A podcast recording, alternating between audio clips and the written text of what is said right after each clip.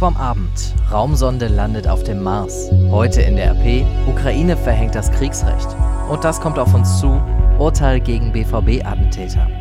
Es ist Dienstag, der 26. November 2018. Der Rheinische Post Aufwacher. Der Nachrichtenpodcast am Morgen. Mit Julian Trost. Schönen guten Morgen. Schön, dass ihr zuhört.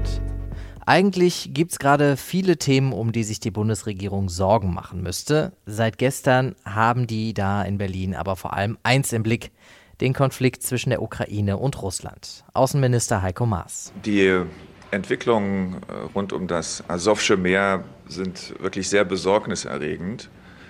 Ähm, es ist nicht akzeptabel, dass es dort eine Blockade durch Russland gibt.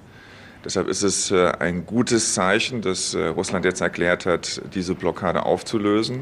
Die Ukraine hat jetzt das Kriegsrecht verhängt. Zu der Lage da später mehr. Wir fangen aber erstmal mit einer guten Nachricht vom Abend an. Die NASA-Sonde InSight ist auf dem Mars gelandet. Rund 485 Millionen Kilometer weit ist sie bis dahin geflogen.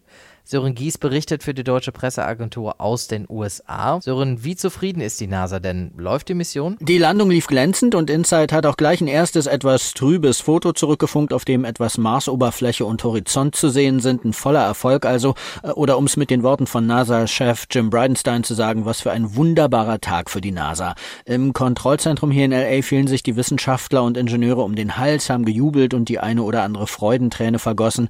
Die Landung an sich war eine Meisterleistung Leistung beim Eintritt in die Marsatmosphäre war InSight über 19.000 Stundenkilometer schnell und wurde dann bis zum Aufsetzen auf unter 10 Stundenkilometer abgebremst. InSight ist ja nicht der erste Roboter, den wir auf den Mars geschossen haben. Was unterscheidet InSight denn von seinen Kollegen, zum Beispiel Curiosity? Na, Curiosity hat Räder und damit schon fast 20 Kilometer auf der Oberfläche des roten Planeten zurückgelegt. Äh, InSight ist stationär, also bleibt, wo er gelandet ist und soll vor allen Dingen erforschen, was sich direkt unter der Marsoberfläche abspielt. InSight Website kann zum Beispiel seismologische Messungen vornehmen und damit wichtige Erkenntnisse über Marsbeben liefern.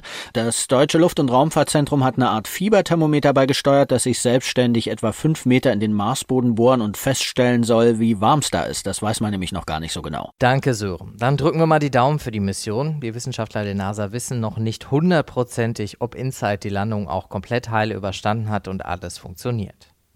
Jetzt aber zu unserem Top-Thema in der Rheinischen Post von heute. Der Konflikt zwischen der Ukraine und Russland um den Zugang zum sogenannten Asowschen Meer. Die Karte auf unserer Titelseite zeigt da ziemlich deutlich, wo der Haken ist. An der Nordküste des Schwarzen Meeres liegt die Halbinsel Krim und zwischen der und dem russischen Festland passt so gerade eben ein Öltanker quer durch. Und genau so einen hat Russland zuletzt genutzt, um diese Meerenge, die Straße von Kertsch, dicht zu machen. Das sagen die Ukrainer zumindest. Hinter dieser Meerenge liegt aber das Asowsche Meer und die östliche Schwarzmeerküste der Ukraine. Wer also diese Meerenge kontrolliert, der kontrolliert auch, was alles per Schiff in die östliche Ukraine kommt und was rausgeht. In den letzten Monaten sollen die Russen immer wieder mal den Schiffsverkehr blockiert und angeblich aus Sicherheitsgründen Kontrollen durchgeführt haben. In den letzten Tagen ist die Situation eskaliert. Die russische Marine hat mehrere ukrainische Schiffe daran gehindert, ins Asowsche Meer zu fahren.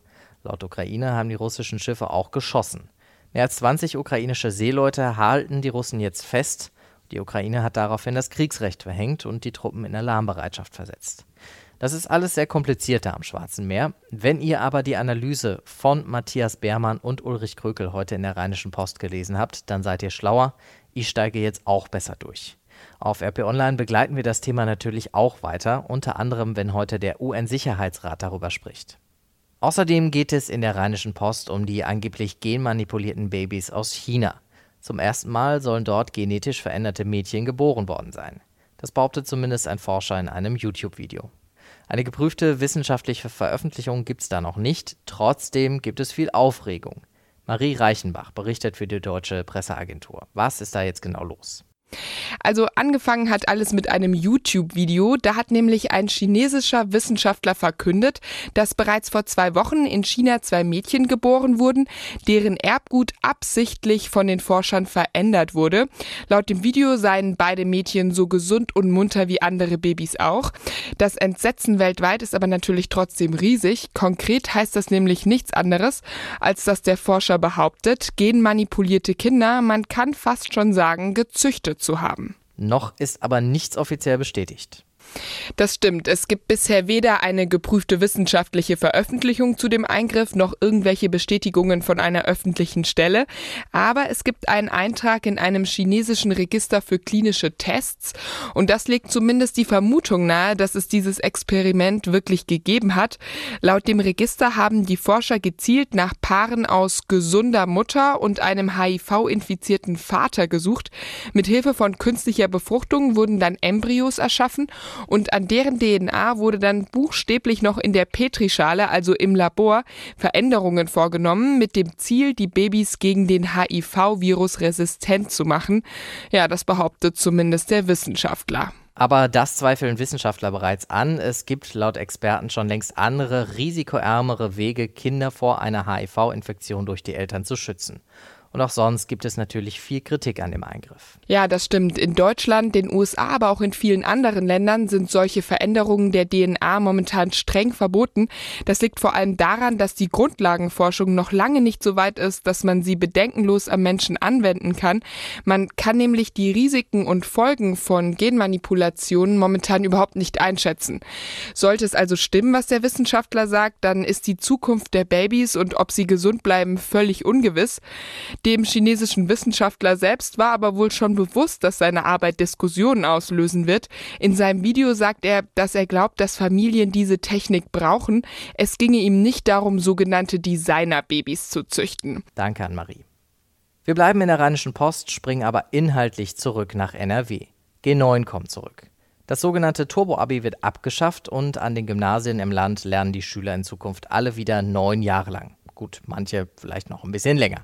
Jetzt gibt es aber Streit darüber, was die Schüler lernen sollen und wie viel Platz jedes Schulfach bekommt.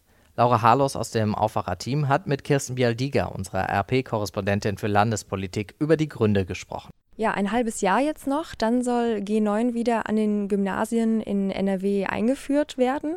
Dann sind es wieder neun Jahre statt die, die acht, die wir jetzt aus den vergangenen Jahren kannten. Die Lehrer oder besser gesagt die Gymnasien kritisieren jetzt die äh, Stundenpläne, die vom NRW-Schulministerium ähm, vorgestellt worden sind. Worum geht es denn genau in der Kritik eigentlich? Ja, das ist richtig. Die, es gibt äh, Gymnasien und Gymnasiallehrer, die äh, unzufrieden sind mit den Plänen für die neuen Stundentafeln. Ähm, in erster Linie sind die Gymnasien unzufrieden darüber, dass sie nicht mehr flexibel genug ihre Stundenpläne gestalten können. Es gibt äh, nach den neuen Plänen sogenannte Ergänzungsstunden. Und das sind die einzigen, das sind äh, insgesamt acht, von, von insgesamt 188 gibt es nur acht Ergänzungsstunden, über die die Gymnasien frei verfügen können. Und deren Hilfe können sie dann nur ihren Schwerpunkt ausgestalten, beispielsweise wenn sie eine Sportschule sein wollen oder wenn sie einen bilingualen Zweig anbieten können, dann sind es nur diese acht Stunden, ähm, die sie dafür nutzen können. Kann es denn dadurch auch äh, für bestimmte Fächer gefährlich werden? Also muss man vielleicht Angst haben oder vielleicht sogar froh sein darüber, dass Mathe in Zukunft äh, in Gefahr ist? Es wird nicht so sehr die Hauptfächer treffen, aber tatsächlich ist es so, dass äh, einige Fächer hinten runterfallen könnten. Da sind innerhalb der Schule auch inzwischen einige Kämpfe im Gange und einfach, das tatsächlich in Gefahr ist, das ist Biologie. Das könnte sein, dass äh, da am Ende Abstriche gemacht werden müssten, äh, wie auch die Gesellschaftswissenschaften. Können die Lehrer bzw. die Gymnasien denn jetzt mit ihrer Kritik noch irgendwo gehört werden, beziehungsweise können sie noch irgendetwas erreichen? Der Entwurf der Stundentafeln steht, aber jetzt geht es in die Verbändeanhörung und äh, im Zuge dieser Anhörung können auch noch Änderungswünsche eingebracht werden. Ähm, es ist sicher noch die, die, die wahrscheinlich oder die Möglichkeit vorhanden, dass man da äh, bei der einen oder anderen Sache etwas ändert, aber ganz grundlegende Änderungen werden wohl kaum noch möglich sein. Ein ganz spannendes Thema ist ja auch das neue Fach, das es geben soll, äh, Wirtschaft. Welche neuen Details gibt es denn über dieses Unterrichtsfach? Ja, zunächst einmal wird es äh, zumindest an den Gymnasien und den meisten anderen weiterführenden Schulen nicht ein eigenständiges Fach, sondern es wird Teil des Politikunterrichts. Das heißt dann künftig Wirtschaft Politik und äh, wird an den Gymnasien schon ab dem kommenden Schuljahr eingerichtet, an den anderen weiterführenden Schulen dann erst ein Jahr später. Ein halbes Jahr noch, bis Schüler an den Gymnasien in NRW ihr Abitur wieder in neun Jahren machen. Bis dahin und bestimmt auch noch danach wird weiter über den Stundenplan gestritten. Danke an Laura und Kirsten. Bevor wir weitermachen, noch ein kurzer Hinweis. Die aktuelle Folge des Aufwachers wird euch präsentiert von unserem Partner EasyJet, der Airline für deine Flüge nach Berlin. Ihr wollt nicht immer nur News aus der Hauptstadt hören, sondern die Metropole an der Spree auch mal mit eigenen Augen sehen? Kein Problem. EasyJet fliegt sechsmal täglich von Düsseldorf direkt nach Berlin-Tegel und zurück und das schon ab 34,99 Euro. Und wer ohne lästiges Handgepäck als erster an Bord gehen will, nutzt einfach den EasyJet Hands-Free Service. Den könnt ihr genau wie die Flüge bequem auf easyjet.com oder über die EasyJet App buchen. Einen guten Flug mit EasyJet wünschen wir euch. Wenn ihr von Süden Richtung Düsseldorfer Innenstadt fahrt, dann wahrscheinlich über die Corneliusstraße. Vielleicht habt ihr da auch schon einen großen, etwas unschönen Kasten stehen sehen. Der misst die Luft an der Corneliusstraße. Und seine Ergebnisse sind unter anderem daran schuld, dass über Dieselfahrverbote in Düsseldorf diskutiert wird. Und darum ist genau auch dieser Kasten an der Corneliusstraße ein Thema in der aktuellen Folge unseres Düsseldorf-Podcasts Rheinpegel. Moderiert von meinen Kollegen Helene Pawlitzki und Arne Lieb. Morgen.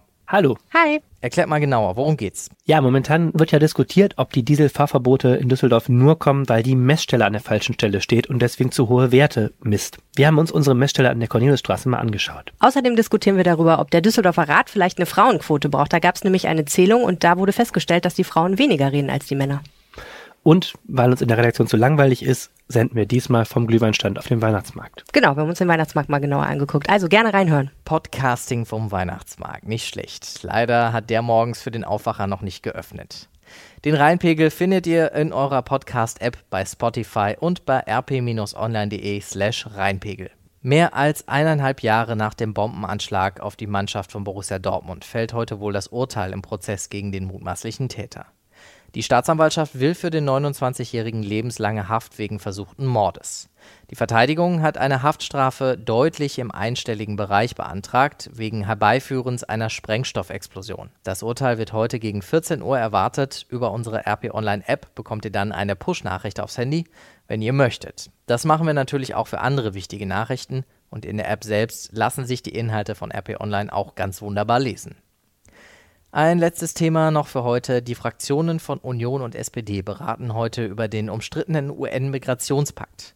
Gestern hatten sich die Innenpolitiker von CDU, CSU und SPD auf ein gemeinsames Papier dazu geeinigt. Jetzt sollen das auch die Fraktionen tun. Der Bundestag soll dann im Laufe der Woche entscheiden. Gegen den UN-Migrationspakt wird im Netz von vielen rechten Troll-Accounts aus Stimmung gemacht. Da wird auch viel Mumpitz erzählt. Auf RP Online lest ihr, was der Migrationspakt wirklich bedeutet. Das Wetter. Heute bis 6 Grad und wir sehen am Nachmittag tatsächlich mal ein bisschen die Sonne, aber nur zwischendurch. Morgen auch viele Wolken mit ein paar Sonnenlöchern und es wird windig. Das war der Aufwacher für den Dienstag heute. Ich wünsche euch noch einen schönen Tag. Tschüss. Mehr bei uns im Netz www.rp-online.de